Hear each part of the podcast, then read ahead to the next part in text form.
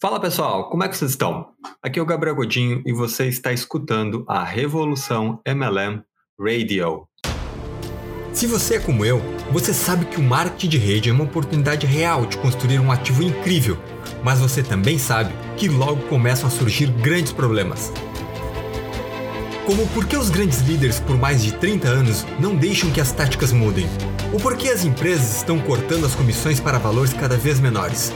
Ou até porque as regras ultrapassadas do marketing de rede dizem que você terá problemas se usar a internet para construir a sua equipe. Essas são algumas das perguntas gritantes que todos nós enfrentamos hoje. Esse podcast vai mostrar a você como nós, verdadeiros MLMs, estamos esperando para ver os velhos métodos morrerem. E nós não estamos trapaceando ou recrutando familiares e amigos que não estão interessados nesse negócio. Siga esse podcast enquanto eu exponho os métodos chocantes que eu estou usando para construir a minha equipe de 10 mil pessoas e fazer com que os interessados implorem para ingressar na minha downline diariamente. Essas são as novas táticas, sem aquelas velhas e enferrujadas técnicas de marketing multinível. Meu nome é Gabriel Godinho e seja bem-vindo à Revolução MLM Radio. Muito bem, hoje é o nosso quinto episódio. E eu gostaria de compartilhar com você algo que fez muita diferença realmente na minha vida. Uh, eu queria fazer a transição né, do. Eu, eu sou graduado em, em, em, farmácia, sou farmacêutico de formação de base. Eu, naquele determinado momento, disse que eu não queria mais aquilo para mim. Era uma vida que eu já estava realmente descontente, não me sentia mais é, conectado, é, porque eu, eu não conseguia ver naquele exato momento, um, como é que eu dizer, uma vida, um, um futuro brilhante à frente. Né? Desde que eu vim para São Paulo, eu trabalhei em iniciativa privada, eu trabalhei uma grande empresa, né? Inclusive foi no aqui no Hospital Sabará, era um terceirizado dentro do Hospital Sabará, e eu trabalhava fazia, fazia trabalho noturno, né? E, e não era muito legal, não, não era muito complicado para mim porque tinha dias eu dormia uma noite, na outra eu ficava acordado, dormia uma noite, na outra eu ficava acordado. E chegou um ponto que eu comecei a ficar doente, porque eu não conseguia descansar, literalmente. Chegava a noite que eu, que eu tinha que passar em casa, era, do, era, era 12 por 36 o meu turno, e a noite que eu tinha que ficar em casa eu parecia uma coruja, eu não conseguia dormir. E isso passou um tempo e continuou assim, e aí eu comecei a tomar medicação e eu falei, olha, preciso parar, eu preciso é, modificar o, o que eu estou fazendo. E quando tinha a possibilidade de descansar no meio da madrugada, porque tem noites que a gente não parava, mas tinha noites que também que era que nem água de poço, né? Tão parado quanto água de poço, era paradinho, paradinho, não tinha que fazer e a gente acabava inclusive caindo por vezes no sono porque não tinha que fazer, fazia toda a manutenção dos equipamentos, mas não tinha que fazer mais. E, e nesse período, quando dava para dar uma descansada, eu me via naquela situação que eu não tinha nenhum lugar para me recostar, né? E, e, por vezes, por incrível que pareça, me recostava no, no chão do refeitório em cima de um papelão. Eu falei, olha, eu não quero mais isso para minha vida, isso tá é desgastante para mim, eu não, não, não quero mais essa, essa função. E aí, a partir daí, o que fazer, né? O que, o que, o que, o que buscar? É, naquele período, eu acabei vendo uma possibilidade de entrar para o serviço militar, como militar temporário, oficial temporário. É, prestei a seletiva, passei, fiquei um ano e pouco, quase dois anos, é, praticamente no, no, Exército. Foi um momento incrível para mim. É, eu me lembro quando, logo que eu entrei, eu vibrava, eu, eu gosto particularmente é, serviço militar, é, mas chega um ponto que eu encontrei a mesma, a mesma barreira é, que eu encontrava no que eu encontrava na iniciativa privada. Eu não via a possibilidade de crescer mais. Ah, ou seja, o que eu estou querendo dizer? É, eu via que a minha possibilidade de ganho ela ia chegar até um determinado ponto e a partir dali eu não conseguia mais romper. E aí foi quando começou, a, você já conhece a história, já eu, eu me chamaram para ir para um curso, eu fui para um, fui para dois, e eu comecei a mudar minha vida. E eu pensei, tá, mas e agora? Como é que eu vou fazer essa, essa, essa transformação se eu não tenho mais dinheiro? Como é que eu vou, como é que eu vou, como é que eu, o que, que eu vou fazer, né? Alguns cursos eu consegui ainda é, o, o patrocínio, né, vamos assim dizer. É, e quando eu, eu, eu, me esforcei ao máximo para conseguir botar em prática o que eu tinha aprendido, mas ao mesmo tempo, eu não sei explicar, mas era algo que, a, que faltava ainda, faltava uma, uma gana dentro de mim, da qual eu ainda desconhecia. É, um fogo interno no qual eu não, não tinha é, vivenciado ainda. E aí eu passei batalhando quase um ano para tentar botar o que eu tinha aprendido em prática e não conseguia e não conseguia, e a vida continuava piorando as condições é, financeiras, vamos assim dizer, até que a gente chegou num, num ponto aqui que eu tive que literalmente eu, eu, botei no cartão de crédito e não foi não foi nenhum valor exorbitante. Eu peguei foi, foram 50 reais, 50 reais, foram 50 dólares. Eu botei no cartão de crédito com a expectativa de que eu tinha que fazer acontecer. E era um curso que eram 30 dias, era um desafio 30 dias e dentro desses 30 dias eu tinha que criar um produto meu, montar toda a plataforma e colocar ele para vender. Qual foi a grande diferença entre do patrocínio e quando eu tive que gastar o meu próprio dinheiro?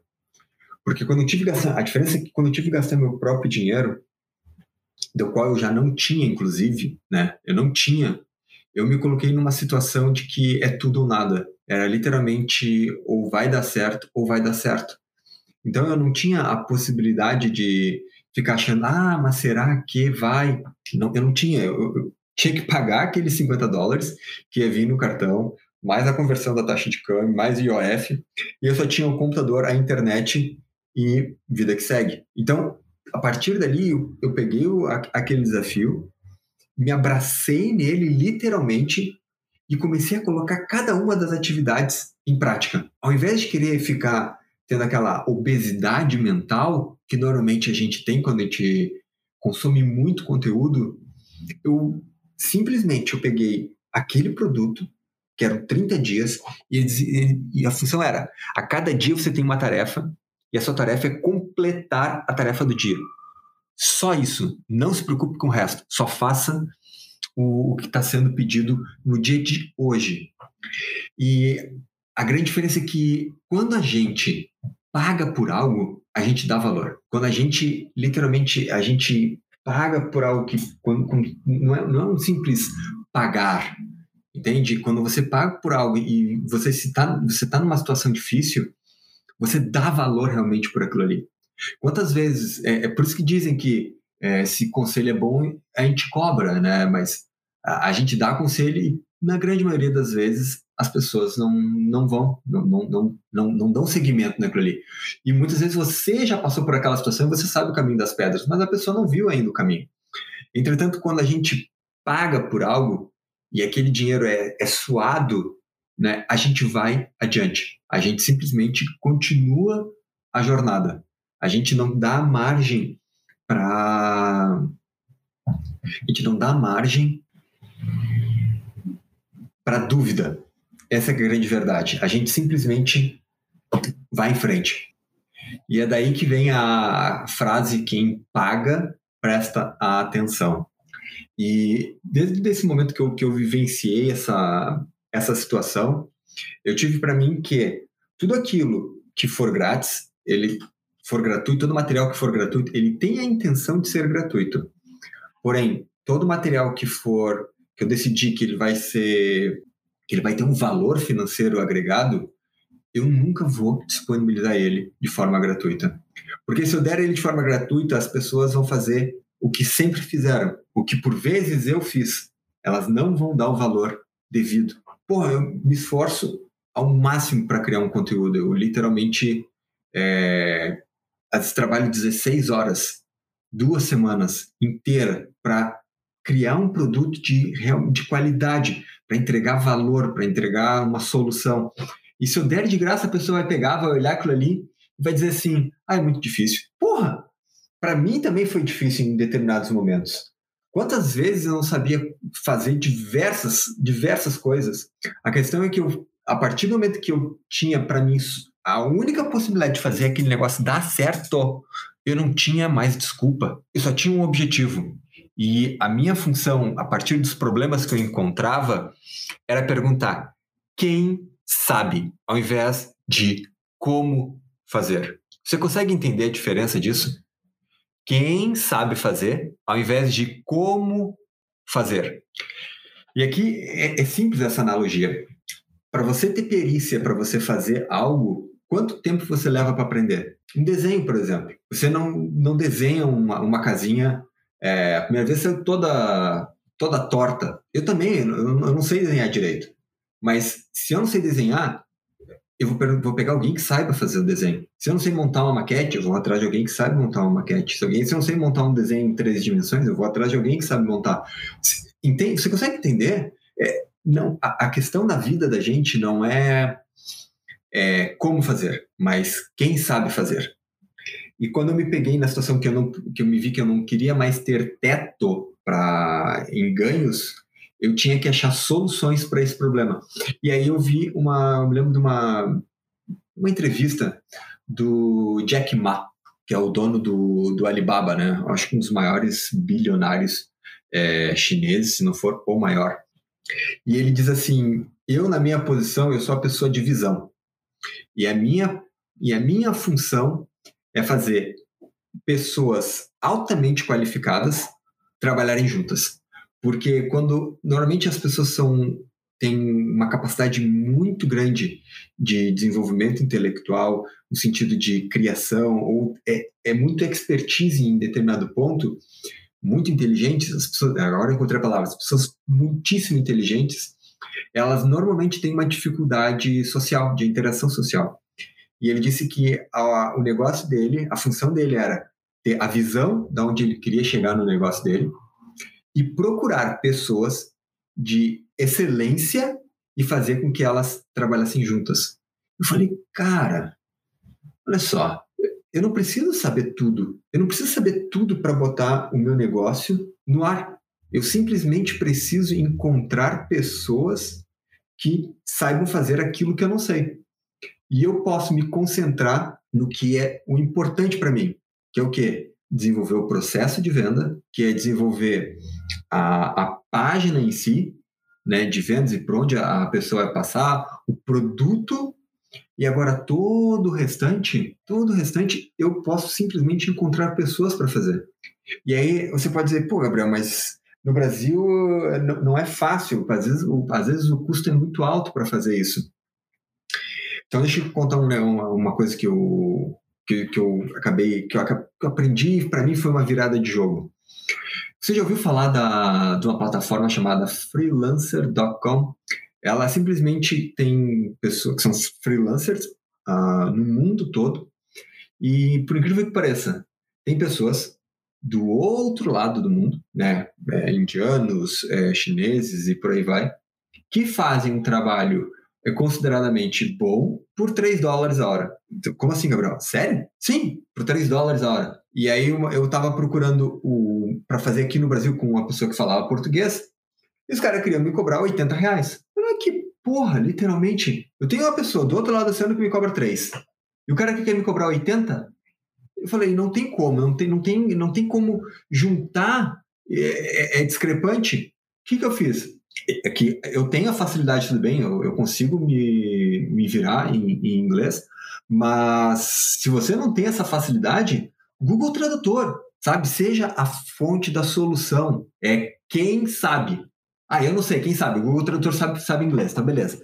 Mesmo que eu fale que nem índio, o importante é comunicar. Te comunica como índio. E a pessoa, se, se a pessoa conseguir resolver o teu trabalho, você conseguir escrever a proposta e a pessoa do outro lado lá conseguir entender, ok, tá resolvido o seu problema.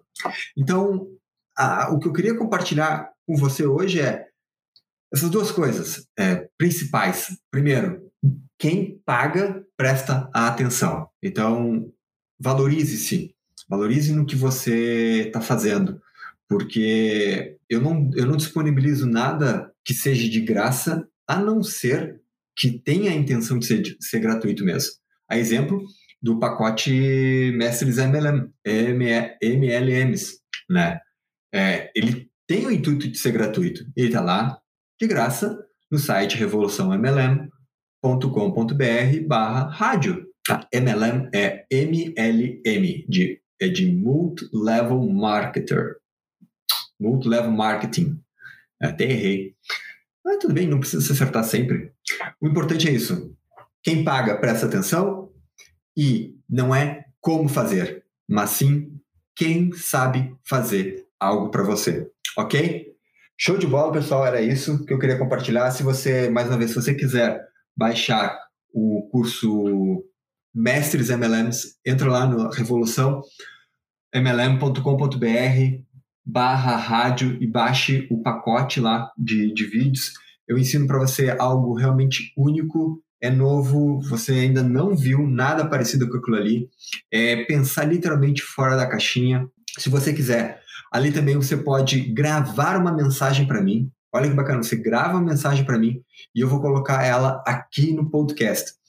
Então, se você gostou, vá lá, por favor, avalie esse podcast que é muito importante para mim. Muito obrigado e fui!